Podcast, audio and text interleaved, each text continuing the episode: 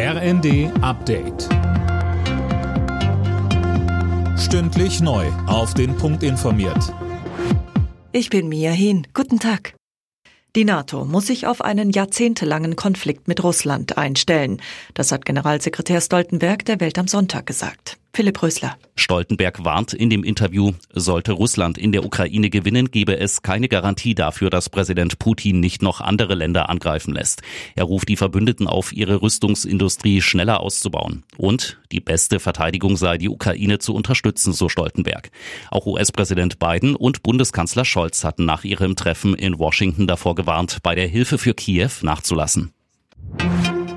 Bundesaußenministerin Baerbock warnt vor den möglichen Folgen einer israelischen Offensive im Süden des Gazastreifens.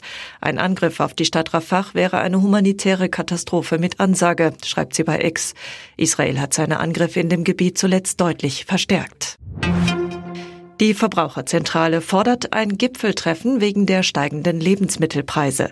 Das schreiben die Funke-Zeitungen. Sarah Pleckert mit den Details. Die Chefin der Verbraucherzentrale Ramona Popp sagt, es ist nicht nachvollziehbar, warum Lebensmittel immer teurer werden, die Energiepreise zum Beispiel aber sinken.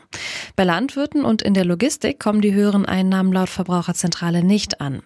Sie fordert deshalb ein Treffen von Bundesregierung, Landwirten und Herstellern, um mehr Transparenz zu schaffen, wie die Preise zustande kommen und um zu schauen, ob der Handel seine Marktmacht eventuell ausnutzt.